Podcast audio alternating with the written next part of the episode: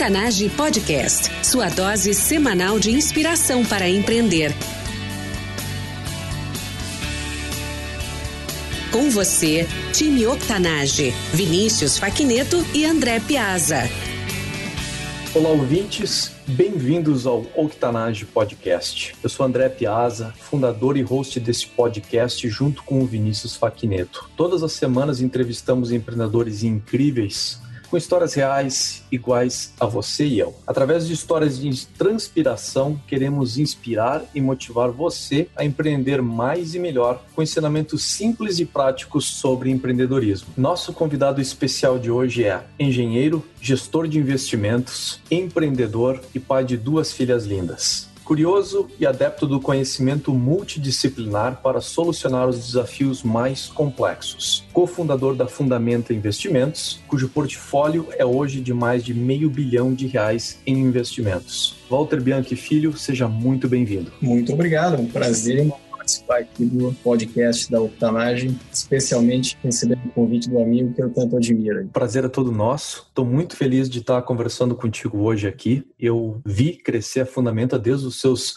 primórdios, né, as origens humildes da, da Fundamenta, e, e sempre admirei também essa proposta de gestão inovadora de vocês, que é tomar decisões de investimento com base científica, transparente e coerente. Parabéns por fazer um empreendimento como esse, com base nesses valores, acontecer acontecer no Brasil, Walter. Obrigado, Piazza. Uma alegria poder aqui contar um pouco dessa história e dividir, quem sabe, futuros empreendedores. Né? Nem todo mundo conhece o Walter como eu conheço. Temos aí uma amizade aí de várias décadas, Walter. Fala para nós um pouco mais sobre a tua pessoa que eu não tenho apresentado anteriormente. Falar da, da gente sempre é, é, curioso, né? Mas enfim, José era uma pessoa muito curiosa, tá? Isso é uma coisa desde pequena, desde criança eu, lembro de mim sempre tentando buscar uh, uh, explicação para as coisas, uh, sempre fui muito fascinado por aprender, buscar conhecimento. Talvez por consequência disso acabei sendo um bom aluno na escola, né? Como eu sei que você também foi E isso também sempre manteve uma autoestima, elevada autoestima e com muita motivação. Eu acho que o conhecimento é uma coisa que quanto mais a gente adquire, mais a gente tem vontade de conhecer mais. E mais a gente se dá conta também da nossa insignificância. Né? Então, essa combinação de curiosidade humildade, eu acho que é muito importante para quem ousa fazer coisas diferentes, complexas e se propõe a, a grandes desafios. Então, eu acho que eu, eu me escrevo dessa forma, como um humilde curioso aí que gosta de aprender, gosta de conhecer cada vez mais diversos assuntos. É bonito escutar as pessoas falando de dessa forma de construir uma autoestima, né, com base no conhecimento e na sua curiosidade, e como isso, na verdade, é caminho para levar elas para humildade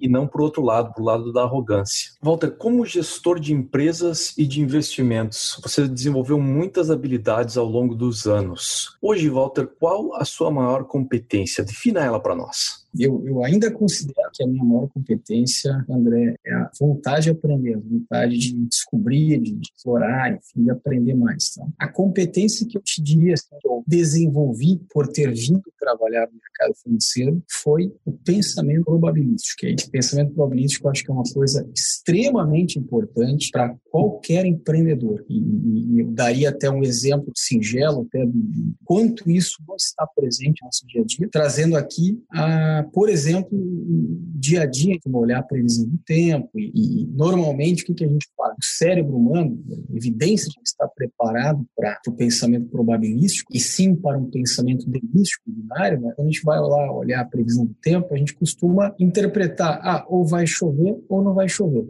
E aí, se por exemplo lá o aplicativo aparecia uma nuvenzinha de chuva, 70% embaixo, a gente se prepara, pô, vai chover, tal, sai de guarda-chuva, mas se não chove, chove, daí, pô, errou e tal, que sacanagem, esse negócio não funciona. Enquanto que, na verdade, a interpretação ia ser outra. Se, se a, a, informação era de que havia 70% de chance de chover, não podemos esquecer que havia 30% de chance de não chover. Então, o fato de não ter chovido não quer dizer que a informação estava errada. A questão é que o modelo que aquele meteorologista utilizou aumentava essa probabilidade. Então, não é que ela foi errada. Mas a gente costuma simplificar e interpretar isso de forma binária. Né? Então, questão do pensamento holístico, acho que foi uma grande habilidade que eu, que eu tive que desenvolver no mercado financeiro. Belo exemplo esse que tu acabou de nos dar. Isso me lembrou uma, alguns meses atrás, eu estava dirigindo na chuva, chovendo forte, escutando o rádio, e a pessoa anunciou para o condado onde eu moro aqui nos Estados Unidos, a chance de chover era de 90%. Eu, embaixo de chuva, eu escutei aquilo e pensei, não, a probabilidade de chance de chover é 120%. E já está já tá acontecendo. Inclusive, me levou a entender de que essas probabilidades, elas são calculadas em relação à área toda do, do condado. Então, assim, é, quando eles falam em probabilidade de chuva, é o quanto de chuva vai acontecer em relação aos 100% da cobertura diária. Então, me levou a entender que a ideia era diferente, era mostrar que vai chover para a maior parte das pessoas, não para todo mundo. De qualquer forma, retomando o teu exemplo sobre o pensamento probabilístico, isso é uma coisa que quando a gente começa a estudar decisões, a tomada de decisões e critérios, a gente começa a entender que existem vieses. Então, tu está explicando um exemplo clássico, né? Um exemplo em que tem uma informação estatística e as pessoas fazem julgamento daquela informação com base num viés determinístico e até binário, né? Gosto, não gosto, favorável, desfavorável. Sobre essa habilidade de pensamento estatístico, Walter, o que que os nossos ouvintes não sabem e podem saber a respeito disso? Acho que todo empreendedor tem que ter em mente o sucesso ou o fracasso, ele depende basicamente de duas coisas: habilidade e sorte. Né? Cada atividade tem um certo peso entre habilidade e sorte. Então, sei lá, para dar um exemplo, um jogo de xadrez. O jogo de xadrez é um jogo que depende quase que integralmente da habilidade dos jogadores. É muito difícil você ver uma pessoa leiga jogar um jogo de xadrez contra uma pessoa que é um expert de xadrez e ganhar dessa pessoa que deu sorte. Não existe isso. Por outro lado, uma, quando a gente vai jogar na, na roleta, por exemplo, no cassino, por mais que a pessoa tenha 40 anos jogando, se considere um expert em roleta, quando ela for jogar de novo, ela continuará dependendo da sorte. Não existe habilidade nesse processo. Então, os empreendedores precisam entender que dependendo da área que estão atuando, ou do setor onde eles estão entrando, haverá maior ou menor influência da sorte. Ou, por que não dizer, do acaso. Então, muitos empreendedores prosperam e obtêm êxito, às vezes em setores altamente competitivos, enfim, uma série de desafios, mas muito mais por obra do acaso do que por habilidade pessoal. E aí que é muito importante a autoconsciência e se saber separar o que, é dependente da sorte e o que, é dependente da habilidade. Por quê? Porque no que tange a habilidade é a parte que a gente tem que ir lá e fazer a diferença. No que corresponde à parcela do acaso, aí os empreendedores têm que ter o quê? Fibra psicológica e a consciência de que quando as coisas não acontecem da forma que eles esperavam, não foi também por erros, evidências ou algo que eles possam se penitenciar e que, droga, fizemos errado. Excelente exemplo, Walter. Eu percebo então que tem essa, essa questão de determinar o que eu posso controlar e o que eu não posso controlar. Aquilo que eu posso controlar, eu preciso ser realmente excepcional, profissional, desenvolver habilidades e ganhar controle. Na parte que eu não tenho controle, o que importa é a atitude, é a preparação emocional, é a fibra, Exato. é a resiliência. Então, muito importante isso que tu está trazendo para a gente, que esse aprendizado de que é possível ter pensamento estatístico e ao mesmo tempo entender que tem um componente importante disso que são as emoções, que é o nosso preparo, a nossa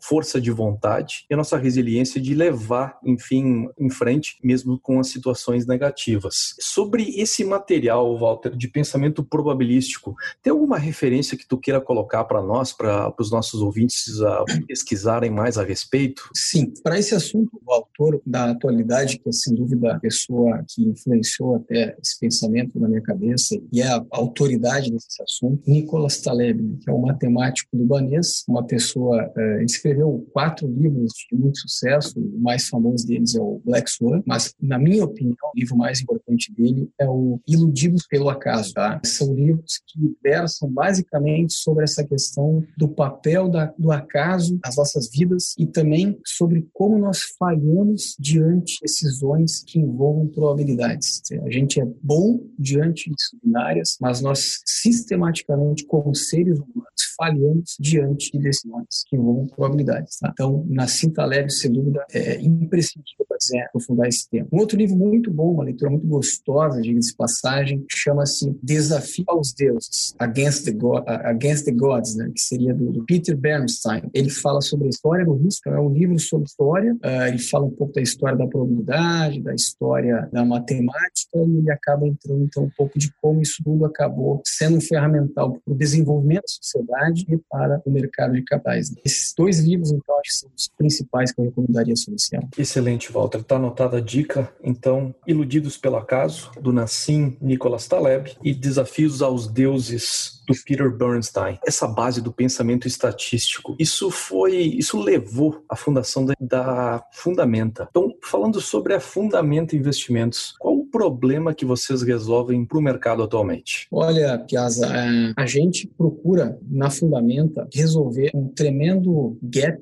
entre o que o mercado em geral, aqui no Brasil pelo menos, né, oferta para investidores e o que efetivamente a gente acha correto ofertar. Então, o que, que eu quero dizer? Onde é que está esse gap? O mercado financeiro é cheio de regras e conceitos que não são de fácil assimilação, ainda mais num país como o Brasil, que teima em povoar lá os mais baixos rankism, né? o ranking é aquele que mensura habilidades matemáticas da população. Então, o mercado financeiro ele tem conceitos e certas regras que são de difícil compreensão e não faz questão nem clarear essas regras. Quando a gente vê um país como o nosso, que cobra juros exorbitantes, enfim, financiamento que percebe-se que são complicados né, para aquele tomador que está tomando financiamento. Aí há nitidamente uma exploração desse gap de conhecimento. Quer dizer, as pessoas que não conhecem acabam entrando nessas armadilhas. E nós, no mercado financeiro, eu diria assim, a Fundamenta se qualifica como uma empresa que quer fazer o um investimento approach correto, né? Ou seja, a gente não quer ir lá explorar uma desconhecimento cliente, a gente não quer oferecer um produto que a gente entende que a pessoa não vai se dar conta que está entrando num produto caro, num engodo. Não, a gente quer ser correto, quer ser transparente e claro que esse tipo de postura ele, ele tem consequências, né? A gente acaba perdendo clientes, quer falar a verdade, ser sincero, perceber que certamente não tem perfil uh, para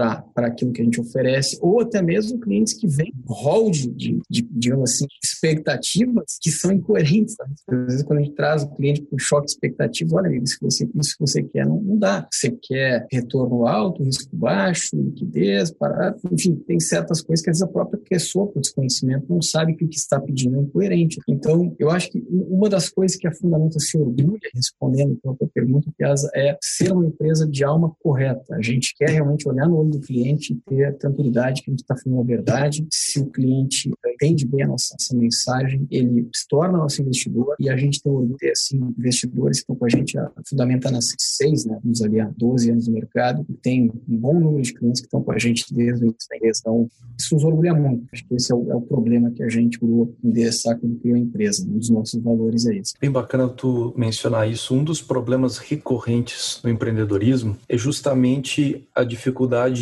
quando você assimila qual é o seu cliente ideal. Parte desse processo de criar aquele cliente ideal é que você precisa dizer não para os clientes que não têm aquele perfil. Então, quando você vai para o mercado com uma abordagem de responsabilidade, de coerência, isso envolve até um, um certo, enfim, narrativas e mentalidades do próprio cliente. Você precisa dizer não para uma variedade de clientes. Claro, o problema tem, tem duas mãos aqui, né? Se você diz sim para o cliente errado, você está abraçando possivelmente uma oportunidade de ganho, mas, enfim, trazendo aquele gap para dentro do seu negócio. E se você diz não para o cliente errado, você está limitando a sua capacidade de, de fazer dinheiro, pelo menos naquele curto prazo. Walter, qual é a tua dica para o empreendedor que está justamente passando por esse momento, por essa dificuldade de assimilar o que, que é o cliente certo e o cliente errado? Como fazer essa distinção e como tomar ação em relação a isso? Primeiro, acho que todo, toda empresa, todo empreendedor, ele tem que saber muito bem o que ele quer e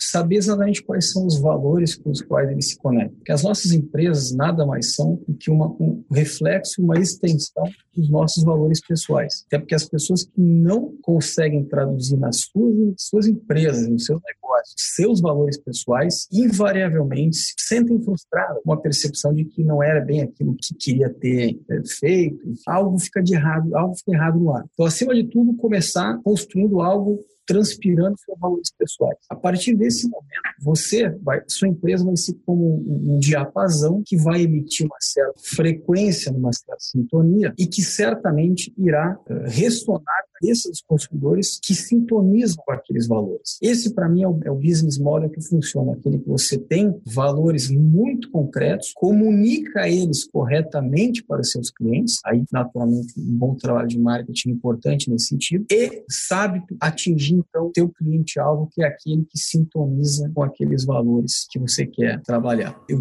deixaria, então, essa a, a dica para quem está começando, enfim, empreendendo, tentando lidar com essa questão de como encontrar o cliente certo. Excelente dica. Empreendimentos como reflexo e extensão dos nossos valores pessoais, como extensão dos valores dos fundadores. E a questão também da lei da atração. Se você comunica isso, se você vive isso e comunica isso de forma coerente, você acaba sintonizando com as pessoas certas, que são atraídas para você. Muito bom, Walter, e muito bonito de escutar isso de alguém que, enfim, tem uma base toda de pensamento probabilístico e entende justamente de, de formas lógicas de resolver problemas complexos e trazendo também essa questão dos valores, como isso é importante para quem está começando qualquer tipo de empreendimento. Falando sobre isso também, Walter, sobre os altos e baixos do empreendimento. Conta para nós o, qual foi o teu pior momento como empreendedor e como que tu aprendeu dessa situação. O meu pior momento, sem dúvida, foi em 2008, no período ali de 2008, 2009,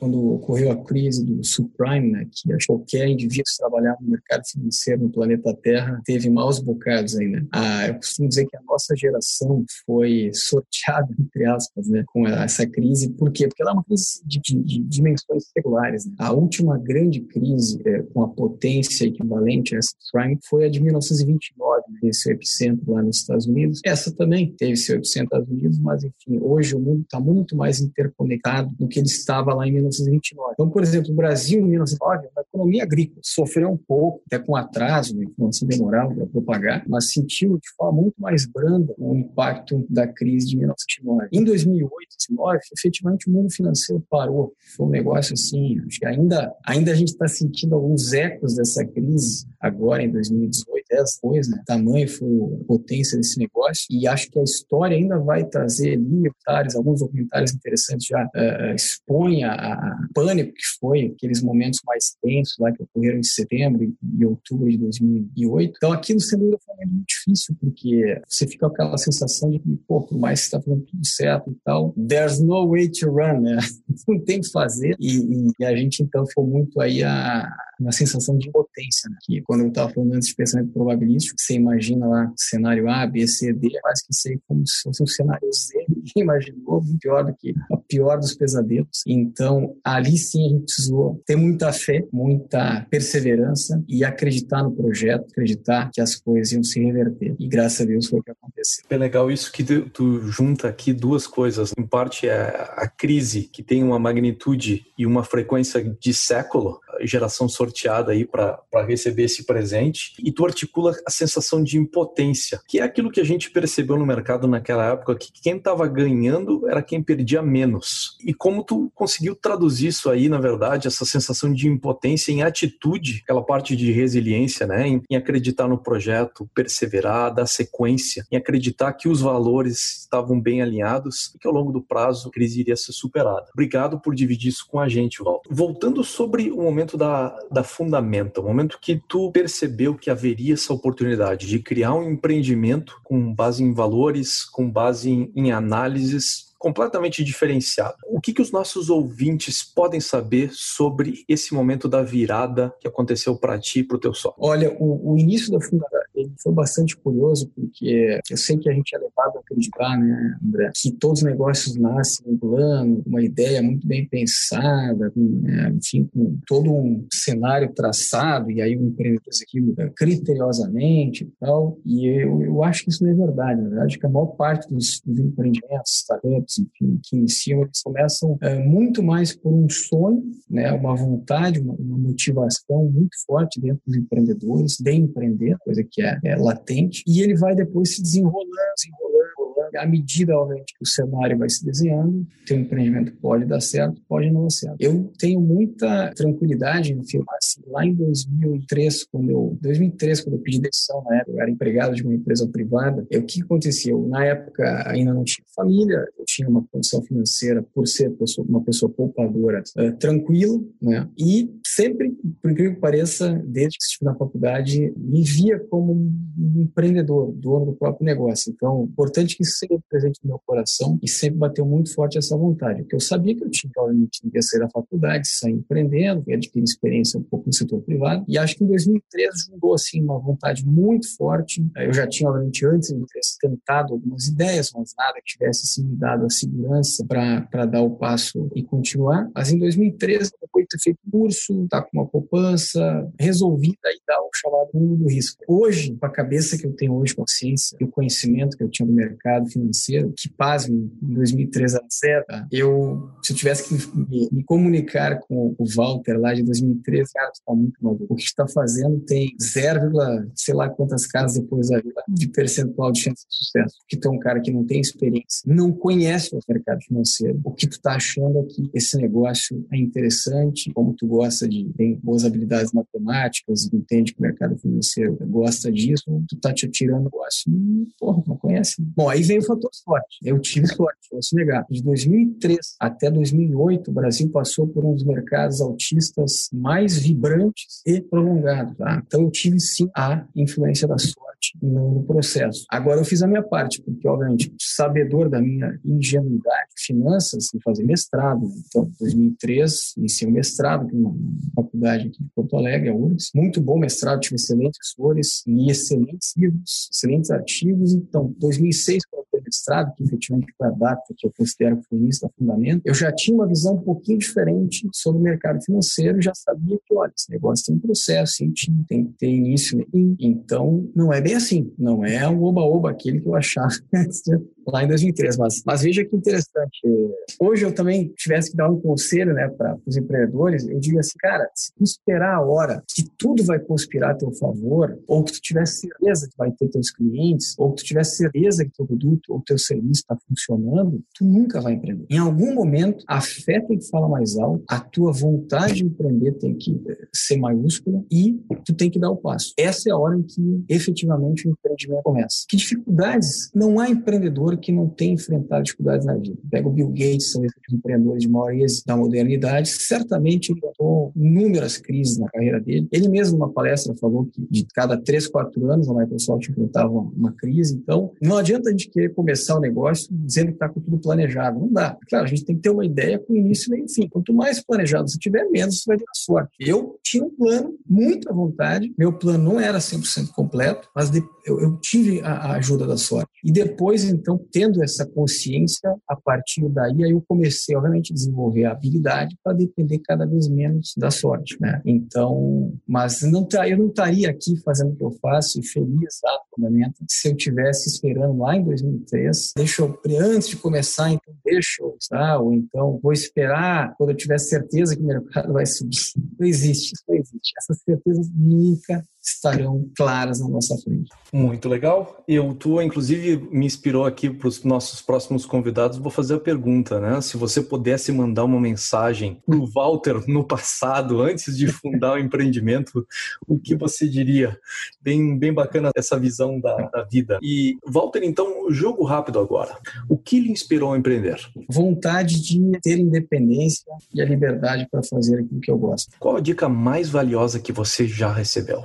Faça e trabalhe com aquilo que você gosta. O trabalho vai se tornar um, um lazer. Por falar em lazer, em atividades diárias, qual o hábito pessoal e diário que mais contribui para o teu sucesso? Olha, eu gosto muito de praticar esporte, tá? Até minhas filhas nascerem, eu era bastante assíduo. Agora, meu esporte predileto tem sido cuidar das minhas filhas, né? Que por um bom tempo eu espero que seja ainda um esporte que eu irei praticar. O que você, como empreendedor, não pode viver sem? É, disciplina. Acho que um bom empreendedor tem que ter muita disciplina é, e ter consciência de que uma vida desorganizada, seja ela na saúde, seja ela nas finanças, seja ela no próprio equilíbrio entre família, empresa, amigos. Sem isso, o empreendedor não consegue manter a estrutura necessária para continuar. Quem é a pessoa que você utilizou como modelo ou inspiração ao longo da sua trajetória? Tem um gestor no Brasil chamado Luiz Berger, que na época que eu estava, enfim, lá no início da década passada, cogitando empreender no mercado financeiro, ele já era um gestor que tinha um fundo que estava já tendo algum êxito. Hoje ele é certamente um dos gestores mais consagrados, arriscaria dizer, do mundo, né? Porque ele realmente tem um histórico muito bom, muito consistente. Então ele foi um cara que, ele é engenheiro, é um cara que me inspirou a empreender na área de investimento. Dica de uma ferramenta ou recurso online para empreendedores e por quê? Olha, eu tenho utilizado, não faz muito tempo, o, o OneNote da Microsoft, que é uma ferramenta de organização pessoal muito bacana. E dentro daquela anterior que eu estava falando sobre disciplina, eu diria assim, sobre redes sociais, uso moderação, né? É um negócio que é super bacana, mas a gente tem que tomar cuidado, tem que ter tempo para poder refletir, fazer as coisas que vão ser feitas e disciplinar um pouco as distrações, fazer o uso produtivo da rede social. Bem legal como exemplo de, de ferramenta de produtividade e documentação, reter e acessar dados ao longo do tempo, isso é muito importante. O outro é bom que ele é muito rico, desculpa até insistir, mas para você poder é, botar informações, tipo, ah, pô, li uma notícia que eu achei interessante, copia e cola lá. Ah, um gráfico lá no meio de um artigo, você seleciona só o gráfico, joga lá, você pode criar várias sessões, segmentar de diversas formas, então, e ele tem sincronismo, você pode botar no app do celular, é muito bacana, recomendo bastante. Bem legal mesmo, a gente aqui no Octanage usa um processo bem parecido com esse também, de, de reter links, informações, imagens e distribuir entre eu e o Vinícius. Então, legal. 100% aí selo de aprovação do Octanage em cima do OneNote. de um livro, filme, site para o nosso público empreendedor e por que, Walter? um livro que marcou muito também uh, foi um livro chamado Rápido e Devagar, Duas Formas de Pensar, Daniel Kahneman e Amos Tversky, né, que foram os psicólogos que ganharam o prêmio Nobel por experimentos que, que levaram Constituição, da área que a gente costuma chamar de finanças comportamentais. Né? Agora, o que eles fizeram não se aplica à sua área de finanças, né? se aplica todo o comportamento do ser humano, que até meados da década de 70, quando eles começaram essas pesquisas, se acreditava que o ser humano agia de forma racional quando estava fazendo suas decisões de consumo. E nós, no mercado financeiro, agiríamos também sempre de forma racional. Nada mais longe do que a verdade. E ele dá argumentos muito legais sobre isso. E por que eu acho que é livro importante? Que é um livro que ajuda a gente a se autoconhecer e acho que qualquer empreendedor, acima de tudo, tem que ter uma visão muito realista sobre si, sobre suas virtudes e, essencialmente, sobre suas fraquezas. E esse livro preenche essa lacuna com maestria. Bem legal. Anotada a referência, Walter. Algum artista ou estilo de música que você esteja escutando nesse momento? Olha, eu tenho curtido bastante, por incrível que pareça, talvez até para acalmar um pouco a mente, é, gosto muito de piano, pop piano, então tenho gostado muito de ouvir músicas assim, de solo de piano, mas acho que até essa, essa é uma das novidades que a gente tem hoje em dia, esses softwares que tem streaming musical, eles acabam deixando um pouco também a coisa fluir, é, sem que a gente tenha que fazer escolha, a gente acaba descobrindo coisas boas, então volta e meia pego os piano também com esse software de streaming musical para ouvir coisas novas também, porque acho que a música é uma forma de estimular também a criatividade, né? Ouvir sempre a mesma coisa, você vai provavelmente estar tá sempre criando as mesmas áreas cerebrais. Mas acho que a gente tem que ter alguns estilos com os quais a gente se conecta. Eu, particularmente, acho que são músicas mais tranquilas. Já, já tive a minha fase do rock and roll também. Eu gosto, claro, gosto, mas hoje eu estou numa fase buscando coisas mais tranquilas para ouvir. Fantástico. Utilizando usando a aleatoriedade dos playlists do Spotify como forma de criar novos caminhos mentais e motivar é. novas inspirações, comportamentos e tudo mais dica, dica quente aí para todo mundo. É bacana, a música é uma coisa muito, muito bacana aí para a gente relaxar. Né? Último vídeo que tu lembra de ter assistido no YouTube, Walter? Ah, eu assisti um muito bacana também do gestor norte-americano chamado Ray Dalio, que é considerado uma das pessoas mais influentes também na atualidade. Parece uma pessoa fenomenal. Infelizmente, eu tive a oportunidade de conhecê-lo pessoalmente, mas ele fez. É, tem dois vídeos dele que eu recomendaria, tá? Um que ele divulgou recentemente, junto o livro dele, que aliás, meu lá, ele, ele Ele publicou um livro lá, umas pessoas, as pessoas que estão aqui indicando o livro é o Bill Gates até, né? O nome do livro dele chama Principles, é, Principles de Ray Dalio. Ele basicamente divide o que é, o quanto o conhecimento, alguns princípios que ele formou para a vida dele, que nortearam basicamente as, todas as decisões da vida dele, foram importantes para levar ele a ser a pessoa de sucesso que ele, ele tem um vídeo, que acho que se você for no YouTube digitar Ray Dalio Principles, vai aparecer um vídeo, dá lá uma explicação breve. Um livro, quem não quiser comprar o livro, quiser entender a ideia central, eu recomendaria ver esse. Tá? E ele também tem um vídeo muito didático, aliás, essas são umas qualidades do Ray Dalio, chamado How the Economic Machine Works. Ele só está em inglês, né? mas, mas para quem se interessa pelo assunto, ele explica os mecanismos de funcionamento da economia em 30 minutos, de uma forma extremamente didática. Tá? Vive 30 minutos. How the Economic Machine Works in 30 minutes. Né? Então, ele é muito feliz em explicar as engrenagens que fazem a economia funcionar, por que as crises acontecem, por que elas deixam de acontecer, por que de tempos em tempos tem crises seculares também, né? como essa que 2008. Então, recomendaria esse vídeo para vocês. Está anotado aqui em todas essas referências e fontes e vídeos, a gente deixa lá nas anotações no episódio lá disponível no website. Hoje, 2018, pelo que você é mais entusiasmado, Walter? O que, que te motiva a dar continuidade à tua carreira como empreendedor? O senso de realização, acho que a gente, quando a gente monta um negócio, o senso de realização é uma coisa muito bacana, especialmente um negócio que começou do zero, com toda essa questão que eu te falei né, no início, assim, com pouca experiência, tendo que na raça literalmente criar todos os processos da empresa. O senso de realização é algo que não tem preço, realmente não tem preço. Ele dá uma. A gente diz que uma das grandes desafios do ser humano é busca por um significado na vida, né? O velho search for meaning, né? Eu acho que o senso de realização do empreendedor ele, ele preenche de forma assim muito bacana essa busca por um significado na vida. Ele talvez seja tão forte quando a gente se torna pai, né? A gente também parece que tem um, um senso de, de significado na vida bastante preenchido. E acho que todo empreendedor tem também essa essa sensação de que negócio construído é algo que é um legado que valerá e permanecerá, né? enfim, quando a gente não estiver mais aí. Todo ser humano fica um dia pensando, pô, o dia que eu não estiver mais aqui, né? O que, que será? Como serei lembrado? Enfim, acho que o empreendedor consegue preencher bem essa essa expectativa aí. É alguma coisa relacionada com o senso de realização, não só por ter Sim. construído, mas também com uma forma de estabelecer um legado. Essa essa sensação incrível, uma coisa única, difícil de descrever, mas é uma coisa muito importante à medida que você, enfim, vira a página da vida e está aí construindo família, está com um empreendimento e está realmente tentando justificar o que, que é de você, que contribuição você deu para o mundo, para as pessoas ao longo da sua vida. Então, acho que é uma descoberta pessoal e que bacana saber que isso é uma experiência diária para ti também. É.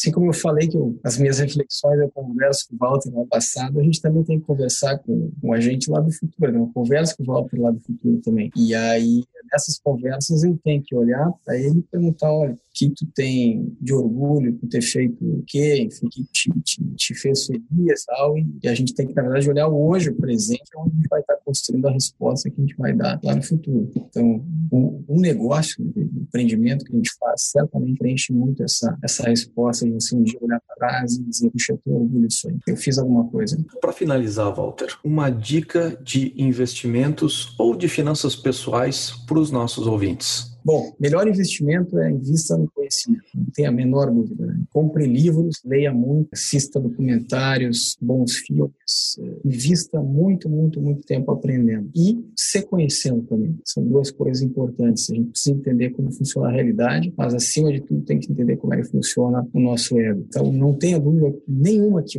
qualquer empreendedor em qualquer área que seja precisa aprender, precisa entender. É, isso aumenta radicalmente. Não será certeza do sucesso, mas aumenta radicalmente as probabilidades de sucesso. Tá?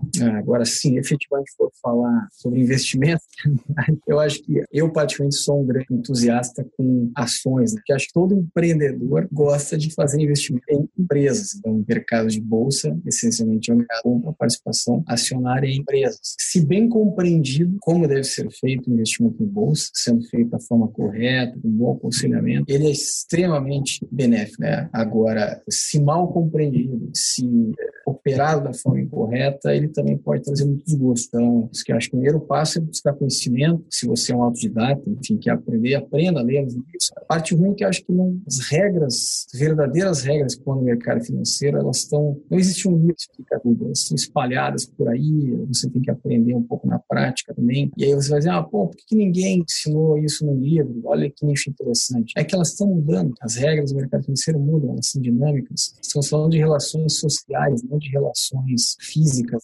As relações sociais e as regras que regem as sociais, elas são mutantes no tempo. Então, esse aqui é bacana. Todo dia é um dia, e se a gente acha que já aprendeu tudo, já sabe tudo, aí é porque está na hora de se aposentar. Você não vai estar preparado para a próxima etapa. Para finalizar, conta para nós a história aquele momento em que você uh, pôde conhecer pessoalmente o Warren Buffett. E até assim, para te entender, na, na, nossa conta no Instagram, a gente criou, cria várias séries na conta do Octanage, e uma delas foi a série Warren Buffett, em que a gente colocou dicas de investimentos e finanças pessoais vindas do Warren Buffett. Então, você tem uma experiência pessoal com ele e com o Bill Gates também. Conta para nós como é que foi a sua experiência com eles. Foi muito bacana lá em 2009. Um grande amigo de Porto Alegre me convidou para ir lá Omaha, né, o evento anual que ele faz da empresa dele, e foi muito legal, porque é, toda a atmosfera lá em Omaha, na, em torno desse evento, Omaha é uma cidade pequena, mas, enfim, nesse evento ela fica super lotada de pessoas, todos os cantos do mundo vão lá para ouvir né, o Buffett, mas acho que mais do que ouvir as palavras dele, essencialmente ele fala uma série de coisas que, se você ver as cartas dele, você vai talvez depreender de forma análoga, mas ali a, a, várias pessoas trocando ideias, tem muitos cursos ocorrendo em paralelo, seminários que você pode participar, mas o Buffett, sem dúvida, é, é o maior investidor. Eu arriscaria dizer talvez que já existiu, porque ele, ele, ele teve também a sorte dele, ele esteve no país que mais prosperou, né? Esse meio do ciclo ali do século XX, os Estados Unidos foi a economia mais dinâmica, que mais prosperou, mas ele teve a habilidade de capturar isso como ninguém. Né? Então, eh, ele é um cara com uma disciplina pessoal fenomenal, um leitor voraz, assim como o Bill Gates. Né? Bill Gates estava lá em Omaha também, ele é, está no conselho da Berkshire, é hoje amigo do Warren Buffett. Bill Gates também é um cara que muito. Então, quando eu fiquei aquelas duas horas na fila fazer o chamado Meet and Greet, né? basicamente, eu li o livro, o principal livro que ele, que ele diz, investimento, chamado Security Analysis, Benjamin Graham, ele fez questão pegar o autógrafo dele para cumprimentar. Acho que a pessoa do Warren Buffett merece todo o respeito e admiração. Né? Então, é, ele pode não ser um melhor exemplo de plano pessoal, né? Que ele certamente se dedicou muito ao trabalho, a família dele, obviamente, é uma família que está bem, tudo, mas, mas a impressão que dá é que a história do Buffett é uma história de vida profissional assim impecável. Então, não estou dizendo assim que ele deve ser espelhado em tudo que ele faz. Acho que cada um tem que olhar para si e dizer não, o que eu quero ser da vida? Ah, eu quero curtir um pouco a minha família, tal. Então, veja bem, o framework não vai vai ser adequado para você, né? Mas é, é muito bacana ver assim, uma pessoa com princípios muito, muito bem executados, conseguiu nada. O legítimo exemplo do American Dream. Ele não era uma família rica, né? E se tornou a pessoa mais rica do mundo. Então foi bem curioso aquele. aquele tem muito orgulho de ter ido lá para o Warren Buffett. Time Octanage, nós somos a média das pessoas com quem mais convivemos. E hoje vocês estiveram aqui comigo e com o Walter Bianchi Filho. Acessem octanage.com e lá vocês vão encontrar todos os recursos que mencionamos nessa entrevista links, ferramentas, livros, vídeos, dicas e muito mais. Para conectar com o Walter, acesse octanage.com/comunidade, crie seu usuário gratuitamente. Você poderá interagir diretamente com ele e com toda a nossa comunidade, entrevistados e entrevistadas. Não esqueçam de curtir o Octanage nas redes sociais. São novos episódios toda semana com histórias incríveis como essa aqui de hoje, para quem quer aprender a empreender e melhorar o seu negócio. Walter, muito obrigado pela tua presença hoje e por dividir conosco histórias pessoais e dicas tão relevantes. Eu que agradeço, André. É um prazer, como eu falei, poder interagir com você, que é uma pessoa brilhante e está fazendo um trabalho muito bacana. Espero poder estimular a, alguns empreendedores a seguir em frente, né, os que já estão também, se puder contribuir, será um prazer. Particularmente, coloco à disposição também puder ajudar, porque acho que a gente também não é sozinho nesse mundo e a troca de ideias é muito rica e, muito valiosa. Então, agradeço mais pela honra de participar da Octanage e contribuir aí com o podcast. O prazer foi nosso. Em nome de toda a nossa audiência, o nosso abraço Nosso muito obrigado. Time Octanage, até a próxima. Um abraço, até a próxima.